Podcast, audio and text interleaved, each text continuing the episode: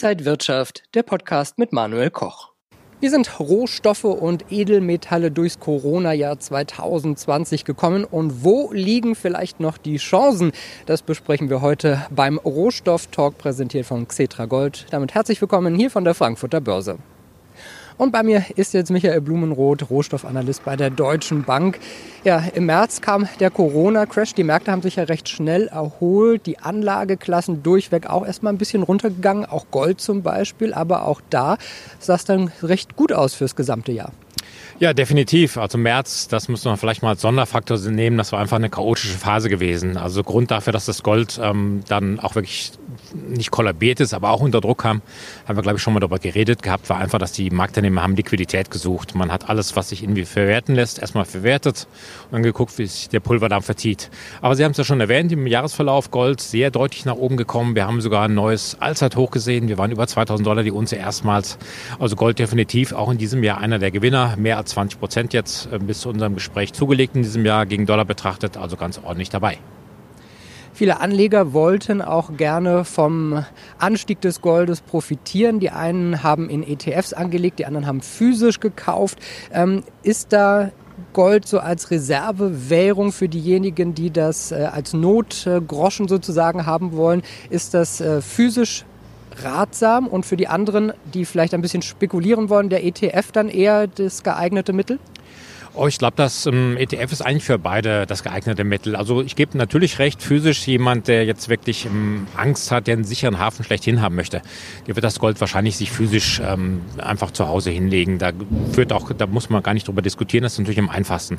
Die Frage ist natürlich, was passiert jetzt, wenn ähm, tatsächlich mal das Gold dann gebraucht wird? Kann ich hier beim Bäcker nebenan Brötchen mit dem Gold kaufen, wird auch schwierig. Also da muss man halt auch überlegen, ob das dann wirklich sinnvoll ist.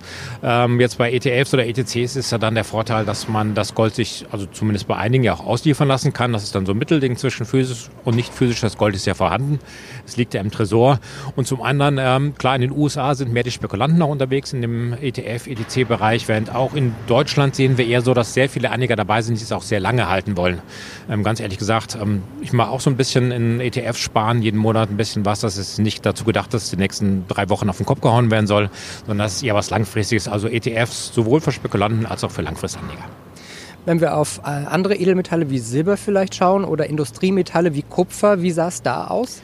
Also da wurde es bei einigen sogar noch einen Zacken besser. Man kann jetzt sagen, Gold ungefähr ein bisschen mehr als 20 Prozent, 22 Prozent zugelegt gegen Dollar. Im seit Jahresbeginn Silber sogar mehr als 33 Prozent zugelegt. Da spielt so ein bisschen mit herein, dass Silber schon von diesen steigenden Konjunkturhoffnungen, dass die Corona-Pandemie irgendwann wird es ja auch Gott sei Dank vorbei sein. Vielleicht klappt das jetzt mit den Impfungen. Und das bedeutet Industriemetalle und auch Silber und auch Platin Platin hat ein Vierjahreshoch jetzt gemacht, Kupfer hat ein Siebenjahreshoch gemacht. Ähm, noch spannender, Eisenerz dieses Jahr, Eisenerz, da wird Stahl daraus hergestellt, ähm, ist auf ein Allzeithoch gestiegen in Asien. Also da sind wirklich... Ähm, man sieht schon sofort die Effekte. Die Anleger setzen darauf, dass die Konjunktur im nächsten Jahr wieder ordentlich Gas gibt, dass die Infrastrukturmaßnahmen kommen, Fiskalpaket in den USA, dann wird sicherlich gebaut werden, also Kupfer, Platin, auch Palladium für Katalysatoren, die ist ja auch nicht so gelegt und auch Eisenerz. Also hier setzen die Anleger auf Metalle, Konjunkturaufschwung. Beim amerikanischen WTI-Öl ging es dieses Jahr im April ins Minus. Hätte wahrscheinlich nie jemand gedacht, dass sowas möglich ist. Wie sieht es generell jetzt bei Öl aus? Ja, recht bizarr das Ganze. Ich hätte jetzt auch niemals das für möglich, gehalten. Also das lernt man an der Uni nicht, dass Ölpreise negativ werden können. Aber tatsächlich, wir hatten im April das Problem gehabt, dass ähm, ein Kontrakt auslief auf amerikanisches WTI-Öl. Die Lager waren voll gewesen und keiner wusste, wohin mit dem Öl. Das Öl musste abgenommen werden. Deswegen ist der Kontrakt in den negativen Bereich gerutscht. Jetzt haben wir aber für alle Ölsorten sind wir jetzt auf dem Niveau, auf dem wir im Februar waren. Und das bedeutet vor diesen großen Lockdown-Maßnahmen, also im Februar hat noch kein Mensch daran gedacht, dass Deutschland Großbritannien, USA den Laden schließen können im März und April. Und deswegen, ähm, auch hier sieht man, hier wird schon darauf gesetzt, auf die Erholung nach der Corona-Pandemie hier in Deutschland. Man sieht es ja auch hier leer, das Ganze. Ne? Lockdown ist mal wieder angesagt momentan, aber die Anleger sehen da schon, blicken da schon durch. Die sehen auch den Ölpreis, brennt über 50 Dollar pro Barrel wieder. Also hier geht es auch schon aufwärts. Wobei ich hier sagen muss, da ähm, wird die Luft allmählich vielleicht ein bisschen dünn. Die dürften nächstes Jahr nur noch moderat steigen, die Ölpreise. Das heißt, umso mehr auch Industrie wieder 2021 anspringt, desto eher ist auch Öl wieder gefragt? Definitiv, genau. Also die Industrie ist ja jetzt schon wieder ganz gut dabei. Man sieht ja so, die Industrieproduktionsdaten sind häufig schon ganz gut.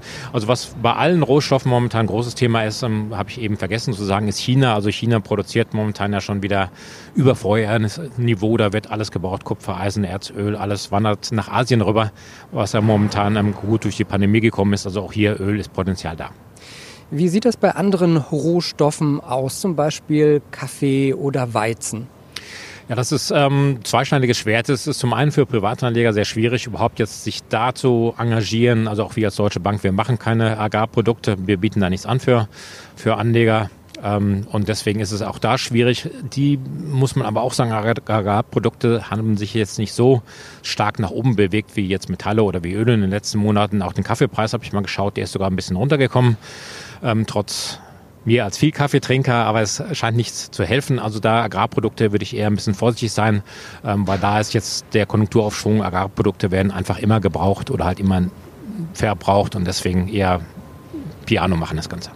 Was erwarten Sie für 2021 vom Rohstoffmarkt? Tendenziell würde ich sagen, sollte es weiter aufwärts gehen, wobei ich jetzt ein bisschen warnend dazu sagen muss, wir haben jetzt schon einen Riesenaufschwung in vielen ähm, Metallen gesehen, also eher vielleicht ein bisschen moderater, sicherlich moderater als dieses Jahr. Es wird vielleicht keine 20, 30 Prozent Kurssteigerung mehr geben, aber für die allermeisten ähm, Metalle sind zum Beispiel Metalle oder Ölpreise oder auch für die Edelmetalle sind wir tendenziell eher optimistisch eingestellt. Die ähm, Impfungen werden hoffentlich ähm, die Corona-Pandemie jetzt im Sommer oder im Herbst überwinden ähm, die Weltkonjunktur, die Fiskalpakete der Staaten kommen. Das muss was passieren, dass die Konjunktur wieder ansteigt. Es werden sich alle, werden sich Mühe geben. Die Zentralbanken werden geldpolitisch weiter Geld in die Märkte reinpumpen. Also da sind wir optimistisch, aber wie gesagt, vielleicht eher moderatere Kursgewinne als jetzt in den letzten Monaten sagt Michael Blumenroth, Rohstoffanalyst bei der Deutschen Bank. Vielen Dank, dass Sie zu Gast waren beim Rohstoff-Talk hier von der Frankfurter Börse. Liebe Zuschauer, Ihnen Dankeschön. Alles Gute auch für 2021. Bleiben Sie gesund und bis bald.